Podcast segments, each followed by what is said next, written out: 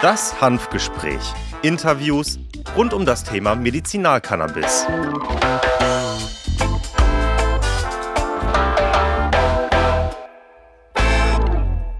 Hallo und herzlich willkommen zu einem weiteren Hanfgespräch.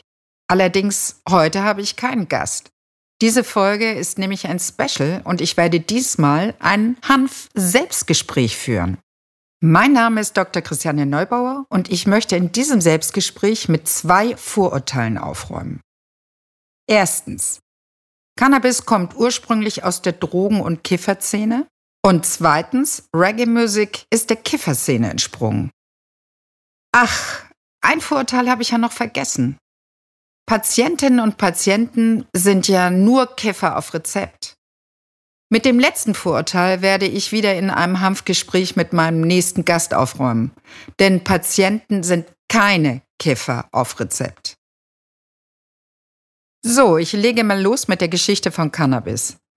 Der Ursprung von Cannabis ist nicht die Nutzung als Droge, sondern die Pflanze wurde einerseits in der Medizin genutzt und andererseits als Nutzpflanze. Heutzutage kehren wir also mit dem Medizinalhanf wieder zu diesen Ursprüngen zurück. Es gibt verlässliche Hinweise, dass schon vor ca. 5000 bis 6000 Jahren Hanf als Nutzpflanze in China angebaut wurde. Höchstwahrscheinlich haben dann handeltreibende Nomadenvölker die Hanfpflanze in den Westen gebracht. Die ersten Spuren von Cannabis in Europa sind in der Antike zu finden, also vor rund 5500 Jahren. Wow! Wussten Sie, dass die Hanfpflanze schon so alt ist? Die Chinesen haben sich sehr intensiv mit der Pflanze beschäftigt. Sie stellten fest, dass die Hanffaser sehr widerstandsfähig und flexibel ist. Deshalb wurde sie für die Seile und Netze genutzt. Aber die Chinesen erkannten auch schon früh den schmerzstillenden und entzündungshemmenden Effekt von Cannabis. In China gab es ein Kräuterheilbuch, in dem die medizinische Anwendung beschrieben wird. Also haben wir hier historisch gesehen eine sehr, sehr alte Medizinalpflanze. Aus den Hanffasern wurde übrigens auch Papier hergestellt, das im Vergleich zum heutigen aus Holz gewonnenen Papier wesentlich hochwertiger und haltbarer ist. Ich finde, zum Schutz der Bäume und Wälder sollten wir das Hanfpapier wieder einsetzen. Das wäre bestimmt eine gute Idee. Auch die Textilindustrie freute sich über die positiven Eigenschaften der Hanfpflanze. Hanf ist nicht nur ein nachhaltiger Rohstoff für Kleidung, sondern der Baumwolle auch deutlich überlegen. Ein Hanffeld bringt beispielsweise dreimal so viel Ertrag wie ein Baumwollfeld. Nutzhanf wurde also in der frühen Geschichte für die Herstellung von Segeln, Fischernetzen, Seilen, Papier und Kleidung genutzt. Ohne Nutzhanf wäre Kolumbus vielleicht gar nicht nach Amerika gekommen. Interessanter Gedanke. Hm, aber jetzt weiter in der Geschichte. Erst im 19. Jahrhundert kam das Wissen von Cannabis als Medizin auch nach Europa. Und zwar durch einen irischen Arzt, der in Indien lebte. Er veröffentlichte viele Studien zum indischen Hanf, wodurch sich Cannabis indica in der europäischen Schulmedizin etablieren konnte. Ich zähle mal ein paar Beispiele auf, wofür Cannabis als Medizin genutzt wurde. Zum Beispiel in England und USA wurde es genommen bei Rheuma, Muskelverspannung, Krampfanfällen, bei Gebärmutterkrämpfen, aber auch zur Schmerzbehandlung, für neuralgische Schmerzen, für die Ischialgie, Entzündung, Kniearthrosen, Migräne, Gicht, auch bei Asthma, Schlaflosigkeit und Depression. Poh, ganz schön viel. Ich denke, an diesen Beispielen sieht man, wie vielseitig Cannabis angewendet werden konnte. Damals gab es natürlich auch schon Opium gegen Schmerzen. Das hatte allerdings große Nachteile, nämlich starke Nebenwirkungen wie Appetitlosigkeit und Verstopfung. Heutzutage wird Patienten, die mit Opioiden behandelt werden, immer ein Abführmittel dazu verschrieben, wie zum Beispiel die Lactulose. Aber das ist noch nicht das Schlimmste. Opium und somit auch Opioide machen sehr schnell abhängig nicht unbedingt gut, wenn man chronische Schmerzen damit behandeln soll. Cannabis wurde auch in Deutschland eingesetzt, und zwar bei Schlafstörungen, Schmerzen, Appetitlosigkeit, Magenbeschwerden, Erbrechen, bei Krämpfen. Aber wenn Cannabis so erfolgreich in der Medizin angewendet wurde und auch als Nutzpflanze in vielerlei Hinsicht sehr gut verarbeitet werden konnte, was um Himmels willen führte zum Verschwinden von Cannabis aus der Medizin? Sogar als Nutzhanf wurde Cannabis verbannt. Warum? Nun, es gab unterschiedliche Gründe, die aber vor allem wirtschaftlich gesteuert waren. Ich fange mal an mit dem Nutzhanf. Mit der Industrialisierung wandelte sich alles. Baumwolle und Kunstfasern wurden immer beliebter, weil sie schneller und kostengünstiger hergestellt werden konnten. Für die Papierherstellung wurde aufgrund der hohen Nachfrage lieber Zellstoff aus massenhaft verfügbarem Holz dichter Wälder genutzt. In der Landwirtschaft wurde auf den Feldern lieber Weizen, Roggen und Hafer angebaut. So, jetzt zur Medizin. In der ersten Hälfte des 20. Jahrhunderts kamen zahlreiche synthetische Arzneimittel auf den Markt, wie zum Beispiel Aspirin, Barbiturate, Opiate und so weiter. Letztlich verlor Cannabis in der Medizin dadurch seine Bedeutung. Sicherlich war die Pharmaindustrie nicht ganz unschuldig daran, denn es ging schließlich darum, dass synthetisch hergestellte Arzneimittel eine führende Position auf dem Markt einnehmen sollten. Aber wie wurde denn nun Cannabis verboten und verbannt? Nun, im 19. Jahrhundert wurden immer mehr Menschen nach neuartigen Substanzen wie Opium, Kokain und Heroin süchtig. Da gab es natürlich viele Probleme und die Regierung musste eingreifen und den Umgang mit diesen Drogen regeln. Auf die Initiative der USA fand zwischen den Jahren 1911 und 1912 die erste internationale Opiumkonferenz in Den Haag statt. Die Opiumkommission beschloss, den Anbau und Handel von Morphin und Kokain streng zu kontrollieren.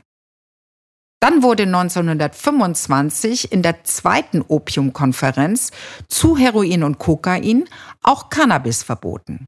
Und zwar erstaunlicherweise nicht nur der Drogenhanf, sondern auch der Nutzhanf, der keine nennenswerten Mengen an THC enthält. Hm, könnte das vielleicht mit der Baumwollindustrie oder überhaupt mit der Textilindustrie zusammenhängen? Ähm, das ist natürlich reine Spekulation. Es kommt aber noch besser.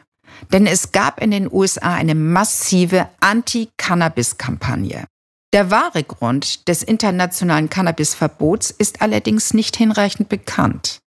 Man vermutet wirtschaftliche Interessen, denn die Hetzkampagne wurde von einem Großunternehmer namens William Randolph Hearst in den öffentlichen Medien gestartet.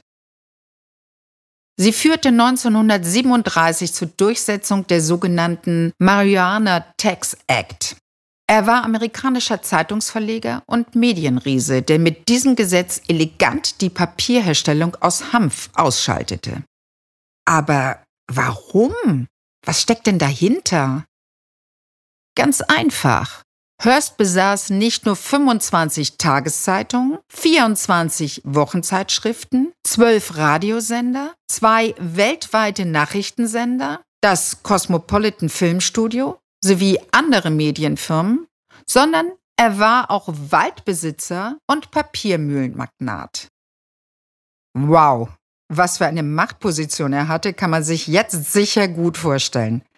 Deshalb war es für ihn natürlich ein leichtes, den einzig verbliebenen Konkurrenten zur Papierherstellung, nämlich den Hanfanbau, per Gesetz verbieten zu lassen, indem er Hanf als gefährlichste Droge seit Anbeginn der Menschheit deklarierte. Es kam aber noch etwas hinzu. Hearst hatte in DuPont investiert, ein Unternehmen, dessen Produkte im direkten Wettbewerb zur Hanffaser standen. Unter anderem hatte DuPont nämlich eine Nylonfaser auf den Markt gebracht. Nun, um Nutzhanf loszuwerden, eignete sich, na klar, der Hanf mit dem THC-Gehalt und der berauschenden Wirkung. Es gibt allerdings noch einen anderen Handlungsstrang. 1933 wurde die Alkoholprohibition abgeschafft, weil sie nie wirklich funktioniert hat und das Gesetz damit unglaubwürdig geworden war. Pech war nur, dass etwa 8000 Arbeitskräfte, Polizisten und Kontrollbeamte, die für die Überwachung der Prohibition zuständig gewesen waren, jetzt ohne Arbeit dastanden. Als Arbeitsbeschaffungsmaßnahme wurde das Federal Bureau of Narcotics eingerichtet, also ein Drogendezernat, das den Kampf gegen den Hanf aufnehmen sollte. Der Chef des Dezernats war Harry Anslinger. Den konservativen Politikern, wozu auch Enslinger gehörte, war nämlich die hauptsächlich farbige amerikanische Jazz- und Swing-Szene ein Dorn im Auge. Den Farbigen wurde ein permanenter Cannabiskonsum unterstellt und es wurde ein Zusammenhang zwischen krimineller Energie, Gräueltaten und Hanf hergestellt. So begann er eine groß angelegte Kampagne gegen Cannabis, die finanziert und gefordert wurde von, na raten Sie mal, genau, von Hearst. Hier schließt sich der Kreis. Das Cannabis-Problem wurde von führenden Industriellen begierig aufgegriffen. Der unliebsame Rohstoffkonkurrent Hanf konnte endlich bequem aus dem Weg geräumt werden. Die massive Anti-Cannabis-Kampagne der USA führte im ersten Schritt zu einer Hanfsteuer und in einem zweiten Schritt sogar zu einem Hanfanbauverbot. Am Ende der Prohibition war der Ruf von Cannabis gänzlich ruiniert und das weltweit. Ich werde in die Shownotes den Link zu einem kurzen Ausschnitt von dem Anti-Kampagnen-Film Reefer Madness von 1936 einstellen. Wen es interessiert, mit welchen Mitteln damals medial gegen Hanf gekämpft wurde, kann sich das gerne einmal anschauen. Heute würde man sagen, das war einer der erfolgreichsten Shitstorms, die Hearst da losgetreten hat. 1961 kam es dann zur Aufnahme von Cannabis in das Einheitsabkommen über Betäubungsmittel, die sogenannte Single Convention of Narcotic Drugs. Von der haben Sie sicherlich schon mal was gehört im Zusammenhang mit der Legalisierungsdiskussion. Die Single Convention erlaubt den Import und Handel mit Cannabis ausschließlich für medizinische oder wissenschaftliche Zwecke. In den 90er Jahren wurde das Anbauverbot in einigen Ländern gelockert. Gott sei Dank hatte mal wieder das wirtschaftliche Potenzial dieses schnell nachwachsenden und nachhaltigen Rohstoffs erkannt. In Deutschland darf seit 1996 unter strengen Auflagen wieder Nutzhanf angebaut werden. Was im Hinblick auf das Cannabisverbot in den USA sicher zu sagen ist, das Verbot war nicht auf gesundheitlichen Erwägungen gestützt. Viele wissenschaftliche Studien konnten die positiven gesundheitlichen Wirkungen der Cannabispflanze auf den Menschen belegen. Das Image von Cannabis in der Medizin wurde also völlig zu Unrecht zerstört. Seit 2017 gibt es das Cannabis als Medizingesetz. Patientinnen und Patienten können sich Cannabis durch einen Arzt verschreiben lassen und nach Antragstellung werden die Kosten durch die Krankenkasse übernommen. Naja, das ist nicht ganz richtig. Circa 30 bis 40 Prozent der Anträge werden abgelehnt und die Patienten müssen entweder darauf verzichten oder selber zahlen. Zusammenfassend kann man sagen, dem Nutzhanf und dem Medizinalcannabis steht eine große Zukunft bevor. Die Geschichte zeigt, dass es schon einmal funktioniert hat. Beides wird mit großer Sicherheit wieder seinen Weg in die breite Gesellschaft finden. Cannabis ist kein Wundermittel oder Allheilmittel, aber Hanf könnte ein Baustein für eine nachhaltigere Wirtschaft und natürlichere Medizin sein. Für viele Patienten ist es die letzte Hoffnung, wieder am sozialen Leben teilzunehmen und mehr Lebensfreude zu entwickeln. So, nach dem Geschichtsausflug zum Thema Cannabis komme ich jetzt zur Geschichte von Reggae.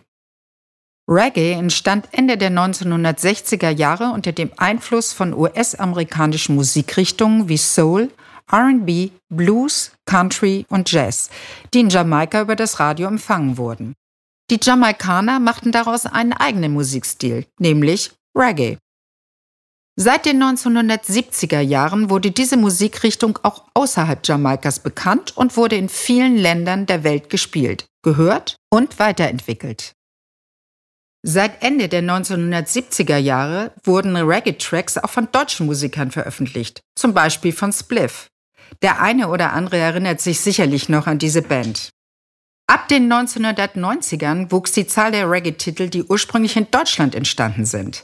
Seit der Jahrtausendwende gab es sogar Charterfolge deutscher Reggae-Künstler. Da waren solche Künstler oder Bands dabei wie Gentleman, Culture Candela und Seed, Peter Fox als Solokünstler oder Jan Delay. Es gab sicher noch viele, viele mehr. Das sind jetzt nur ein paar Beispiele, die ich hier nennen möchte. So, jetzt möchte ich noch einen Bericht der Zeit zitieren von November 2018. Die Zeit schrieb damals, die UNESCO nimmt die jamaicanische Musik auf ihre Liste des Weltkulturerbes. Die Kommission würdigte den internationalen Beitrag des Reggae in vielen Lebensbereichen. So das Zitat der Zeit. Die UNESCO-Kommission erklärte also am 29. November 2018 Reggae zum immaterialen Kulturerbe der Menschheit. Es ist fortan in die repräsentative Liste des immateriellen Kulturerbes der Menschheit aufgenommen. Gewürdigt wurde er als Beitrag zum internationalen Bewusstsein über Fragen der Ungerechtigkeit, des Widerstandes, der Liebe und Menschlichkeit. Ich denke, damit konnte ich jetzt auch mit dem zweiten Vorurteil aufräumen. Ich mag Reggae. Ich kiffe nicht und ich kann mir nicht vorstellen, dass die UNESCO Kiffen zum Weltkulturerbe erklärt. Es ist einfach eine schöne Musik, die gute Laune macht. Ich bin jetzt am Ende meines Hanf-Selbstgespräches angekommen. Ich hoffe, ich konnte mit den Vorurteilen, dass Cannabis und Reggae aus der Kifferszene kommen, aufräumen. Mit meinem dritten Vorurteil, dass Patienten nur Kiffer auf Rezept sind, werde ich dann wieder in der nächsten Folge aufräumen, zusammen mit einem interessanten Gast. Bleiben Sie neugierig.